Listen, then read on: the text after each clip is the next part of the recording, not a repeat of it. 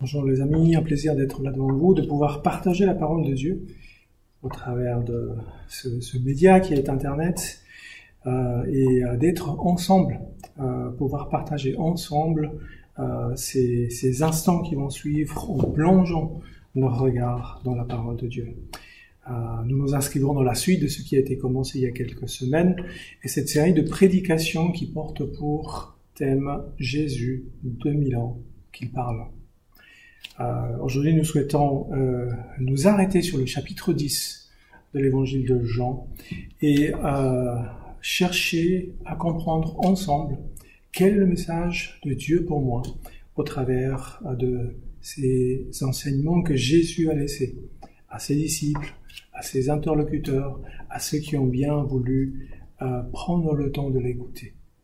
Alors je vous propose de faire la lecture de ce chapitre 10 de, Jean et de partager la lecture euh, en deux parties, euh, deux morceaux. Euh, et je vous propose dans un premier temps de nous arrêter sur les 21 premiers versets de ce chapitre. Je fais la lecture de l'évangile de Jean au chapitre 10 et à partir du verset premier. En vérité, en vérité, je vous le dis, celui qui n'entre pas dans l'enclos des brebis par la porte, mais qui s'y introduit par un autre endroit est un voleur et un brigand. Mais celui qui entre par la porte est le berger des brebis. Le gardien lui ouvre, les brebis écoutent sa voix. Il appelle par leur nom les brebis qui lui appartiennent et il les conduit dehors. Et lorsqu'il a toutes fait sortir, il marche devant elles et les brebis le suivent parce qu'elles connaissent sa voix.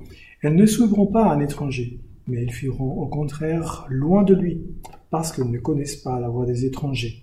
Jésus leur dit cette parabole, mais ils ne comprirent pas de quoi il parlait. Jésus leur dit encore, en vérité, en vérité, je vous le dis, je suis la porte des brebis. Tous ceux qui sont venus avant moi sont des voleurs et des brigands. Mais les brebis ne les ont pas écoutés. C'est moi qui suis la porte. Si quelqu'un entre par moi, il sera sauvé. Il entrera et sortira, et il trouvera de quoi se nourrir. Le voleur ne vient que pour voler, égorger et détruire. Moi je suis venu afin que les brebis aient la vie et que l'ait en abondance. Je suis le bon berger. Le bon berger donne sa vie pour ses brebis. Le simple salarié, quant à lui, n'est pas le berger et les brebis ne lui appartiennent pas. Lorsqu'il voit venir le loup, il abandonne les brebis et prend la fuite. Alors le loup s'en empare et les disperse. Le simple salarié s'enfuit, car il travaille pour de l'argent et ne se soucie pas des brebis. Moi, je suis le bon berger. Je connais mes brebis elles me connaissent. Tout comme le Père me connaît et comme je connais le Père, je donne ma vie pour mes brebis. J'ai encore d'autres brebis. Elles écouteront ma voix il y aura un seul troupeau et un seul berger. Le Père m'aime parce que je donne ma vie pour la reprendre ensuite et personne ne me l'enlève mais je la donne de moi-même. J'ai le pouvoir de la donner, j'ai le pouvoir de la reprendre. Tel est l'ordre que j'ai reçu de mon Père. Ces paroles provoquèrent de nouveau une division parmi les Juifs, et beaucoup d'entre eux disaient, Il a un démon, il est fou. Pourquoi l'écoutez-vous? Et d'autres disaient, Ce ne sont pas des paroles d'un démoniaque. Un démon peut-il ouvrir les yeux des aveugles? Et voilà, ce texte fait allusion à ce qui s'est passé au chapitre précédent. Dans le temple, quand Jésus guérit cet aveugle né, euh, Jésus, il, enseigne ici, dans la suite de ce qui s'est passé au chapitre 9, et il essaye, euh, il, décide d'enseigner en utilisant une parabole, en utilisant des images, quelque chose qui parle au plus près euh, aux gens, quelque chose qui correspond à leur quotidien, c'est quelque chose qui va leur permettre de comprendre de manière simple mais profonde un enseignement que Jésus essaye de transmettre. Jésus utilise ici euh, euh, donc des images. Donc, une des premières images, c'est ce troupeau de brebis. c'est le troupeau de brebis qui, qui est là, qui est encadré par un berger. Ce troupeau dont il est question, qui est gardé la nuit dans un enclos. cet enclos qui est gardé alors que dans la journée, euh, les brebis sont avec le berger euh, dans les champs. Le soir, ils reviennent à l'enclos et un gardien est là pour surveiller, pour monter la garde, pour éviter que des ennemis, des, animaux sauvages viennent à s'en prendre aux brebis. On nous parle aussi d'un voleur, un voleur qui ne peut pas passer par la porte, parce que la porte est tenue par ce gardien qui est là pour surveiller, qui ne laisse entrer que les vrais bergers. Donc ce voleur qui est obligé d'escalader euh, euh, l'enceinte pour s'introduire et dérouer, pour égorger, pour détruire. Dans quel contexte se situe ce texte? C'est important. On disait que c'était ce texte s'inscrivait dans la suite du chapitre 9. Et ce qu'il faut comprendre, c'est que euh, oui, euh, l'aveugle vient d'être guéri. Oui, euh, l'aveugle reconnaît en Jésus son Sauveur, son Seigneur, et il l'adore. On le voit à la fin du chapitre 9. donc cette déclaration de foi, oui, je crois Seigneur, et il se prosterne et l'adore. Mais on voit aussi les conducteurs spirituels, les responsables, les pharisiens qui n'acceptent pas ce miracle et, qui euh, surtout rejette, rejette cet homme qui vient de trouver non seulement la vue, mais trouver aussi la foi, une raison de vivre, une raison d'espérer. Et euh, ce texte, en premier lieu, s'adresse à ces responsables spirituels, à ces pharisiens incrédules, euh, ces euh, responsables spirituels qui non seulement sont aveuglés de manière personnelle, mais encore ces responsables et conducteurs spirituels euh, qui empêchent les autres de venir à la foi. On ne peut pas s'empêcher de, de, penser à ce texte de l'Ancien Testament dans Ézéchiel chapitre 34. Ce texte où Dieu lui-même vient juger euh, ces bergers infidèles, ceux-là même qui n'ont pas su garder le troupeau de Dieu. Jésus ici, et euh, on va s'arrêter sur les cinq premiers versets de ce chapitre 10, se pose quelque part en alternative, euh, se pose quelque part euh, en tant que ce véritable berger. D'un côté, les pharisiens ont failli à leur mission de conducteur spirituel du troupeau de Dieu, Jésus se pose euh, comme celui qui est le bon berger. C'est lui qui est là pour euh, conduire le troupeau de Dieu, le véritable berger d'Israël. Il le fait au travers de cinq caractéristiques. Jésus il dit, je suis différent parce que j'ai reçu un appel. Contrairement à ces pharisiens qui se sont autoproclamés bergers en leur temps, Jésus est nommé par le Père lui-même. Jésus est donc différent des par son appel. Deuxième caractéristique, sa manière d'appeler. Verset 3, regardez. Jésus dit, il appelle ses brebis par leur nom. Le berger, c'est en termes personnels qui s'adresse à son troupeau. Il les connaît par leur nom.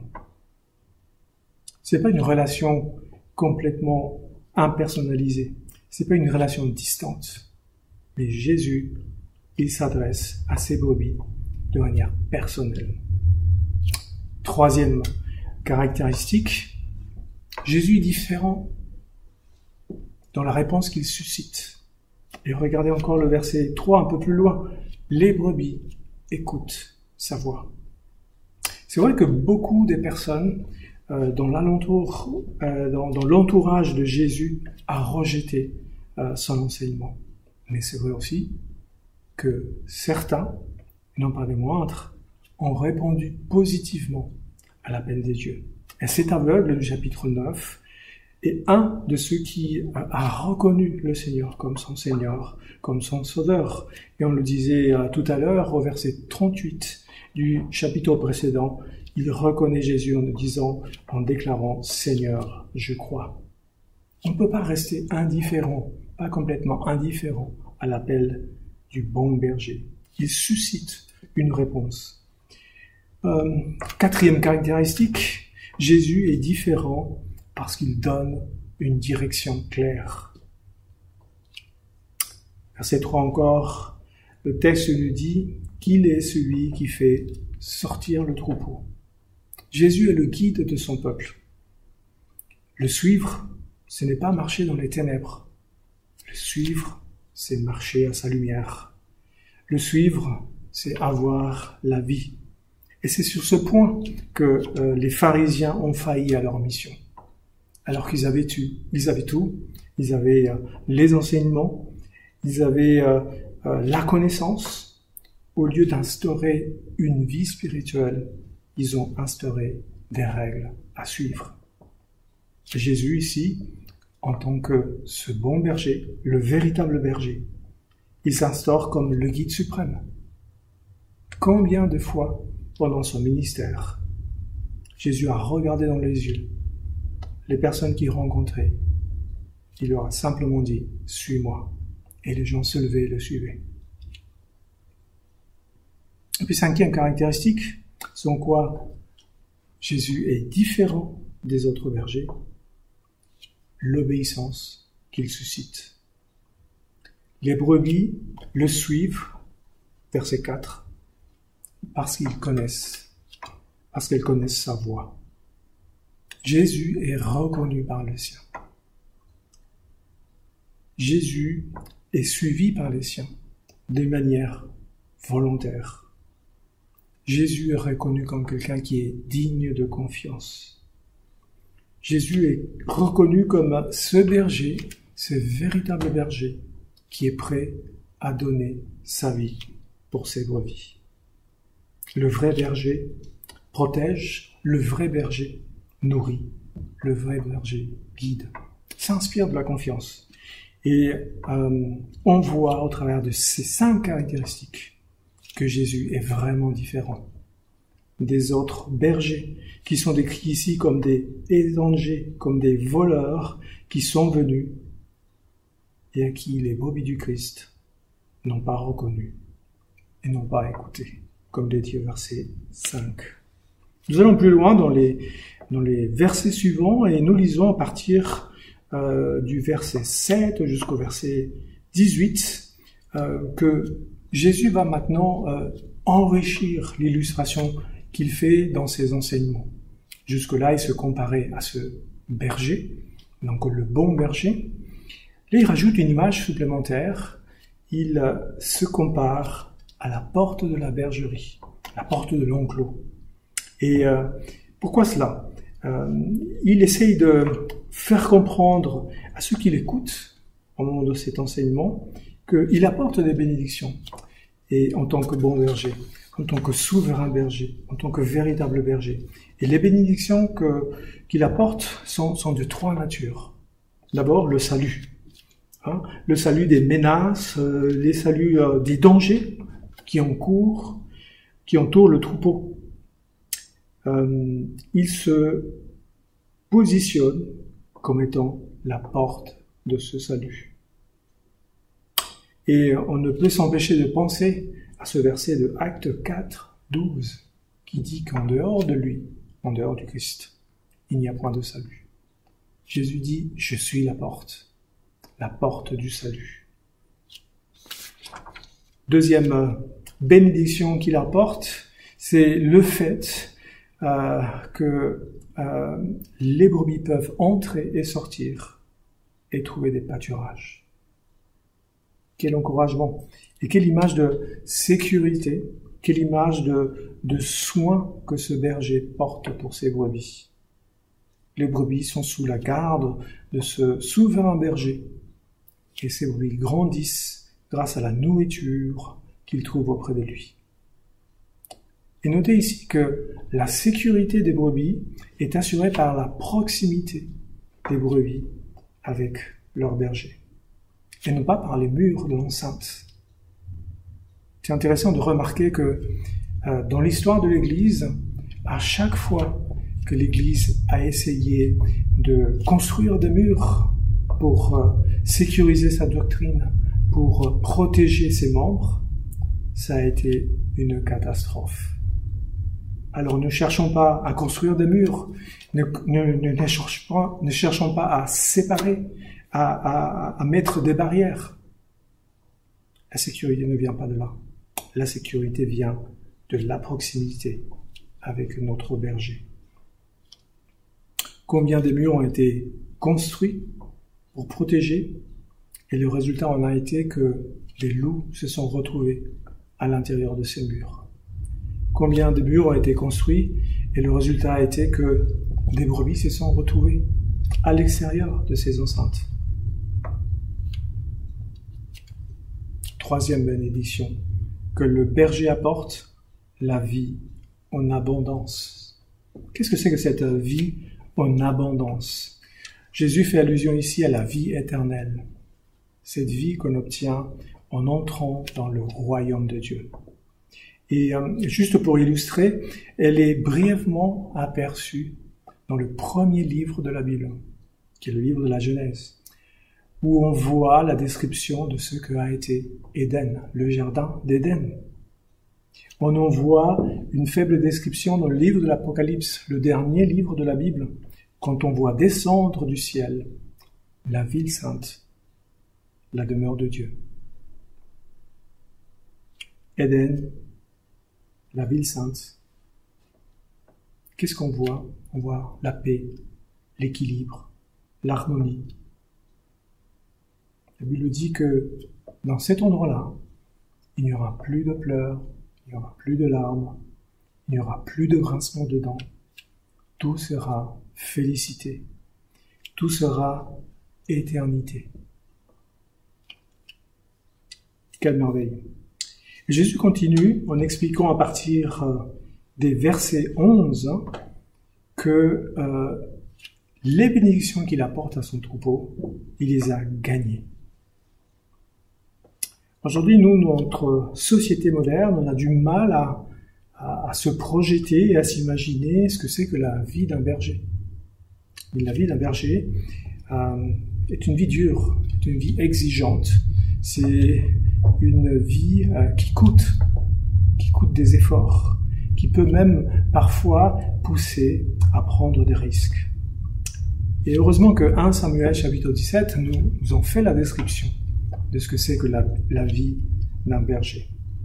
Et euh, 1 Samuel 17 nous décrit ce qu'a été à la vie de David, le roi dit David, qui avant de devenir roi était simplement berger. Il gardait le troupeau de son père.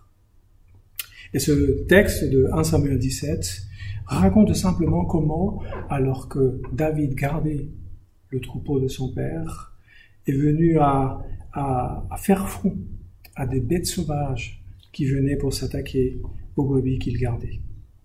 Le courage, donc ce risque qu'un berger est amené à prendre. Jésus enseigne ici, dans les versets 11 à 15, que pour que le royaume de Dieu vienne et que la nouvelle vie de Dieu s'instaure, il faut que le berger souffre. Jésus prédit ici son futur calvaire. Il dit que son amour est tel qu'il va être conduit à se sacrifier pour eux. Et en voilà toute la beauté du bon berger qui se sacrifie pour ses brebis contrairement au mercenaire, au mercenaire qui est décrit au verset 12, ou le simple salarié, comme dans certaines versions. Le simple salarié, quand euh, il voit arriver le loup, il s'enfuit. Jésus, qu'est-ce qu'il fait? Il fait face au danger. Il va jusqu'au sacrifice suprême, la mort sur la croix. Et puis enfin, à partir de verset 16, on voit ici à qui ces bénédictions sont destinées. Beaucoup de juifs pensaient que Dieu était un Dieu exclusif qui ne s'intéressait qu'exclusivement au peuple d'Israël. Mais Dieu est le créateur de tous les peuples. Et bien que Israël soit le peuple lu, bien que Israël ait eu le privilège de recevoir les dix commandements, ils se font appeler le peuple du livre, euh, Dieu est un Dieu qui veut faire grâce à tous les peuples, est un Dieu qui veut sauver tous les peuples. Et c'est la raison pour laquelle euh, Jésus dit euh, qu'il a un autre troupeau, qu'il doit aussi faire rentrer dans sa bergerie. Certes, Jésus est venu en premier pour le peuple juif, mais non exclusivement. Il est aussi venu pour tous les autres peuples.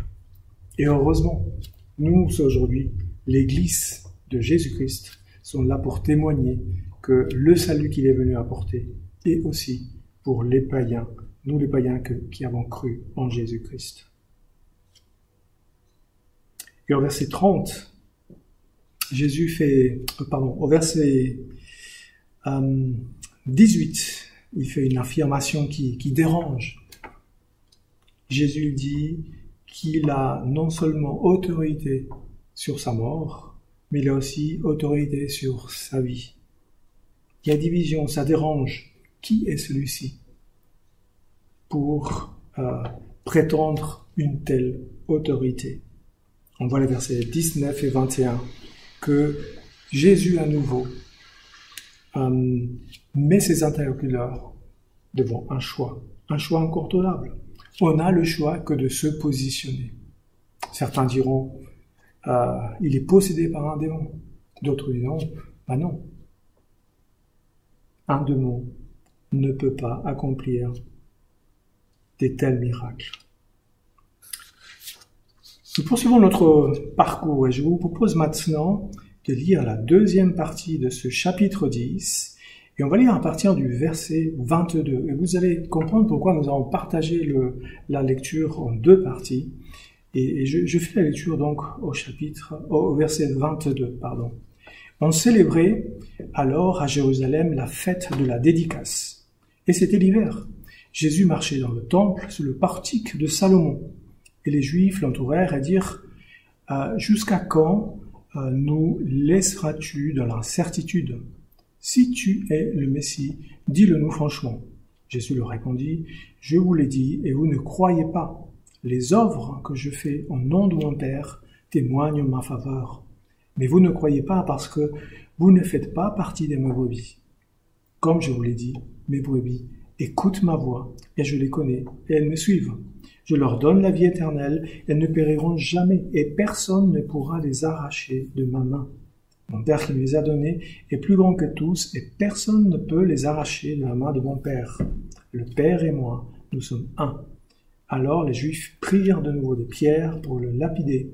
Et Jésus leur dit, je vous ai fait voir beaucoup de belles œuvres qui viennent de mon Père, à cause de laquelle mais lapidez-vous? Les Juifs lui répondirent, ce n'est pas pour une belle œuvre que nous les lapidons, mais pour un blasphème, parce que toi, qui es un être humain, tu te fais Dieu. Jésus leur répondit, n'est-il pas écrit dans votre loi, j'ai dit, vous êtes des dieux? S'il est vrai qu'il a appelé Dieu ceux à qui la parole de Dieu a été adressée, et si l'écriture ne peut pas être annulée, comment pouvez-vous dire à celui que le Père a consacré et envoyé dans le monde, tu blasphèmes Et cela parce que j'ai affirmé, je suis le Fils de Dieu. Si je ne fais pas les œuvres de mon Père, ne me croyez pas. Mais si je les fais, même si vous croyez, même si vous ne me croyez pas, croyez à ces œuvres afin de savoir et de reconnaître que le Père est en moi et que je suis en lui. Voilà pourquoi ils cherchaient encore à l'arrêter, mais il leur échappa. Jésus retourna de l'autre côté du Jourdain, à l'endroit où Jean avait d'abord baptisé, et il y resta. Et beaucoup de gens vinrent vers lui et disaient Jean a fait aucun signe miraculeux, mais tout ce qu'il a dit à propos de cet homme était vrai. Et là, beaucoup crurent en lui. Voilà, c'est la fête des dédicaces. Nous ne sommes plus à la fête des tabernacles. Trois mois se sont passés depuis euh, son dernier discours. C'est l'hiver. Et euh, Jésus, il se trouve à nouveau dans le temple. Il est interpellé par des juifs au sujet de son identité messianique. Et euh, je pense que ce n'est pas anodin. Et c'est important de rappeler ce que c'était que cette fête cette fête de la dédicace, une fête populaire, ce n'était pas une fête religieuse. Il faut savoir qu'en 167 avant Jésus-Christ, alors que l'empereur syrien Antiochus Epiphanus euh, avait conquis euh, donc toute euh, cette région où se trouvait Israël, il avait décidé d'établir l'uniformité du culte. Et en ce sens-là, il avait profané le temple de Jérusalem en, érigeant un hôtel à Zeus. Trois ans plus tard, en l'an 164, il y a une révolte populaire qui est menée par Judas Maccabeus, et cette révolte se solde par une victoire. Et le temple euh, est, euh, est, à nouveau euh, purifié, donc cet hôtel est enlevé et le culte est consacré au, donc au travers d'une fête, une célébration qui dure huit jours. Et depuis ce moment-là, tous les ans, cette fête de dédicace est célébrée en honneur de cette victoire de cette libération. Cette fête et ce texte n'est pas anodin dans ce sens où euh, les Juifs attendaient un Messie. Le Juif attendait un libérateur politique et militaire. Et Jésus a profité de cette interrogation qui lui est faite au sujet euh, de son identité messianique euh, pour quelque part démontrer qu'il est plus que ce Messie-là qu'il attendait. Bien entendu, Jésus voyait le cœur des Juifs et euh, l'interrogation qu'ils avaient n'appelait pas une réponse à proprement parler. Ils cherchaient tout simplement une nouvelle occasion pour l'accuser et pour le faire condamner. Jusque à quand nous laisseras-tu dans l'incertitude? Cela reflète bien l'exaspération euh, de ces juifs et de l'hostilité à, son égard. Jésus lisait dans les cœurs. C'est la raison pour laquelle au verset 26, il leur déclare, Vous n'êtes pas de mes brebis.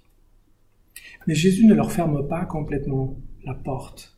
Et c'est en ça qu'on voit à nouveau ce cœur de berger qui est celui du Seigneur Jésus-Christ.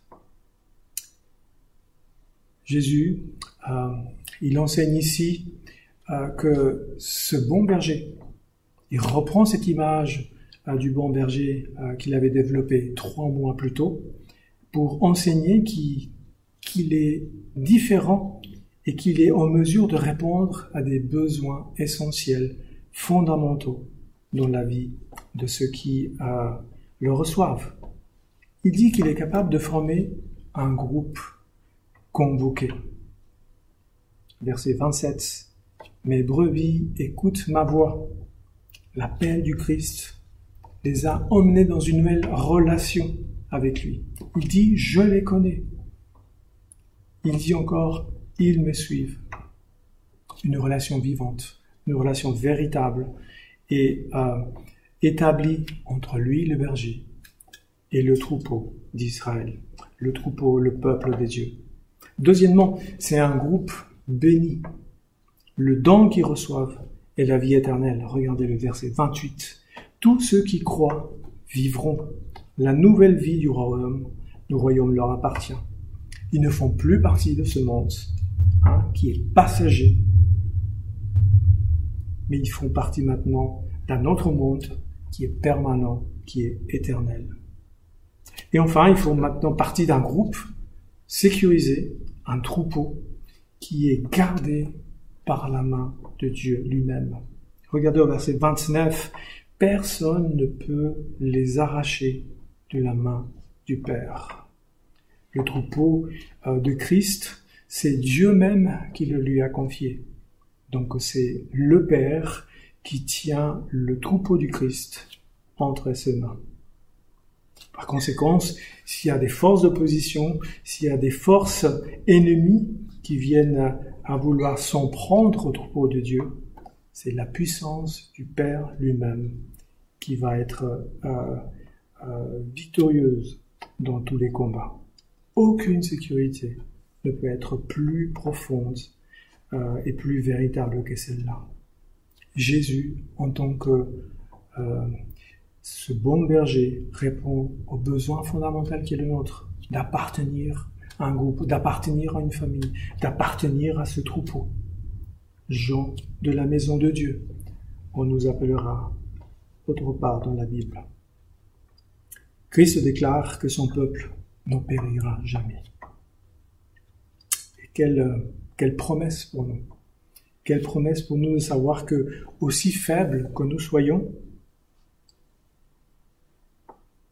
nous serons tous sauvés. Que nous soyons euh, perdus, euh, que nous soyons rejetés par les hommes, Dieu ne nous rejettera jamais. Si on se trompe, Dieu va nous ramener. Si on tombe, Dieu va nous relever. Nous pouvons être euh, confrontés à des ennemis terribles, forts, puissants. Notre Sauveur est plus puissant que n'importe qui. Personne ne pourra nous arracher de la main de notre Sauveur. Je continue et nous continuons au verset 31. Euh, Jésus euh, se présente ici comme plus que le bon berger.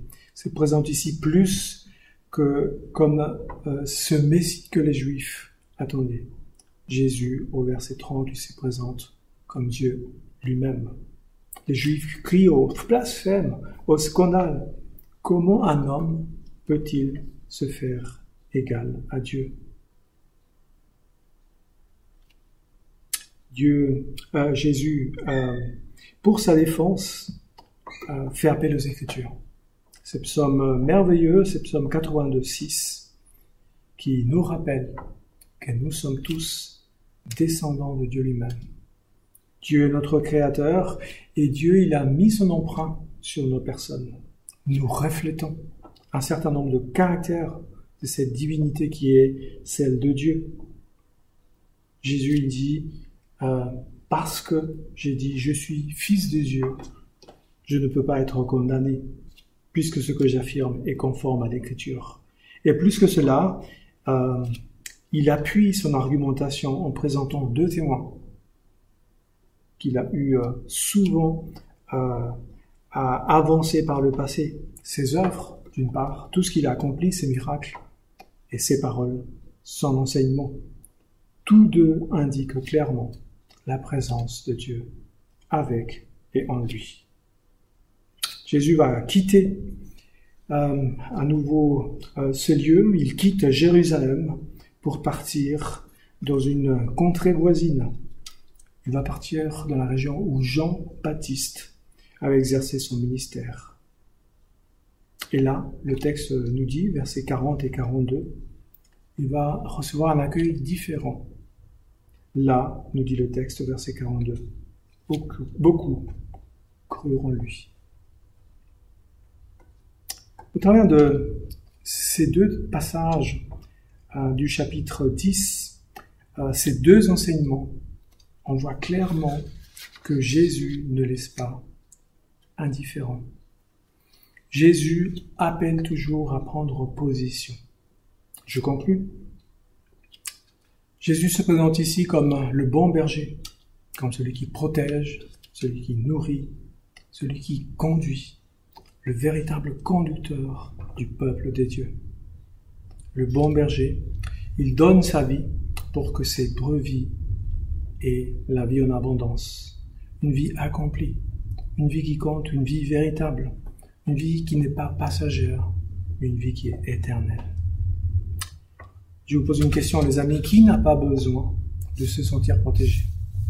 Qui n'a pas besoin de direction dans sa vie? Qui n'a pas besoin de se projeter vers quelque chose? Qui n'a pas besoin de répondre à ses besoins essentiels qui sont la nourriture, les vêtements? Qui n'a pas besoin d'appartenir à un groupe, à une famille? Qui ne rêve pas d'épanouissement et d'accomplissement? Jésus-Christ nous offre tout cela. Dans cette période de pandémie où nos incertitudes, nos doutes quant à l'avenir deviennent de plus en plus importants, surtout euh, au fur et à mesure que la crise dure, nous avons besoin d'espérer. Nous avons besoin d'un guide qui nous montre le chemin à prendre. Nous avons besoin d'un guide qui nous ouvre des portes pour entrer et sortir en toute sécurité. Nous avons besoin d'un berger fort, capable de nous protéger, des adversaires, de ce qui pourrait nous atteindre et nous faire du mal. Mais euh, Jésus nous rappelle, ne soyons pas dupes. Nos soucis, nos tracas, notre réalité du quotidien ne sont que une partie visible de notre existence. Notre vie est bien plus que cela. Notre vie englobe une réalité qui est invisible, une dimension qui relève de ce qui est spirituel. Quelqu'un a dit un jour, nous avons besoin d'infini. Notre âme a soif d'éternité. Les Juifs du temps de Jésus attendaient un Messie, un Messie libérateur sous la forme de quelqu'un qui viendrait les délivrer politiquement et militairement. Mais Jésus est venu apporter plus que ça. Il est venu comme le libérateur des âmes, ces âmes qui étaient captives euh, par le diable, qu'il était né enchaîné. Jésus, devant là, le danger, n'a pas pris la fuite. Jésus, devant le danger, a pris tous les risques. Et il est allé jusqu'à la croix, la croix du calvaire, pour nous arracher à la mort. Jésus, c'est le bon berger. Jésus, c'est le Fils des dieux. Jésus, c'est Dieu lui-même. Comme vous savez, Jésus, euh, au cours de son ministère, s'adressait dans ses, enseignements toujours à différentes sortes d'interlocuteurs. J'aimerais essayer ici trois exhortations à, quatre exhortations à, quatre euh, euh, types d'auditeurs peut-être cette journée. D'abord une exhortation, une mise, mise en garde pour les responsables.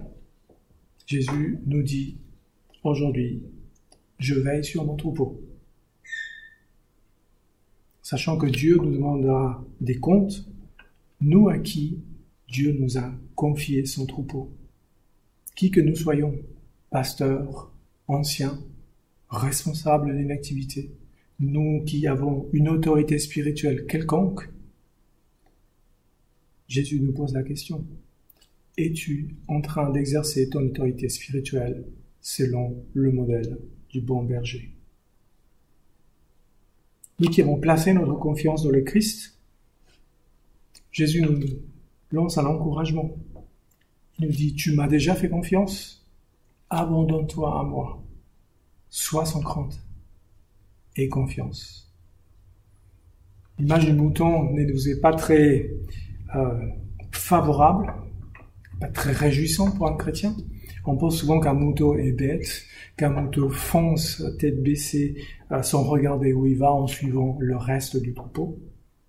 Mais c'est pas l'image que Jésus se fait euh, de la brebis du mouton. Ce qu'il faut retenir de cette image, c'est cet animal doux, c'est un animal innocent, c'est cet animal qui reconnaît sa faiblesse et qui dépose dans son berger toute sa confiance. Nous sommes encouragés ici et aujourd'hui dans ce texte à faire confiance à notre berger. Et Dieu lance un appel à, ceux qui se posent des questions, peut-être qui n'ont pas encore fait ce pas de foi. Jésus, il t'appelle encore aujourd'hui à rejoindre sa bergerie. Tous les autres bergers ne sont que des mercenaires, des voleurs, ils sont là pour voler, pour détruire. Seul à l'intérieur de l'enclos du troupeau de Dieu, Jésus te dit ce matin, tu seras en sécurité. Tu auras la vie en abondance, celle qui compte pour l'éternité. Et pour nous tous, sachant que, comme on l'a dit, tous les enseignements de Jésus nous appellent à prendre position, à faire un choix, Jésus nous pose la question à nous, qui que nous soyons, quelle que soit notre position, euh, nous pose cette question. Dans quel camp te situes-tu? Dans celui de ceux qui reconnaissent en Jésus le bon berger ou dans celui de ceux qui le rejettent? Prenons un temps de réflexion et de prière et bénissons Dieu pour euh, ces grands bras ouverts qu'il tend devant nous. Soyez bénis.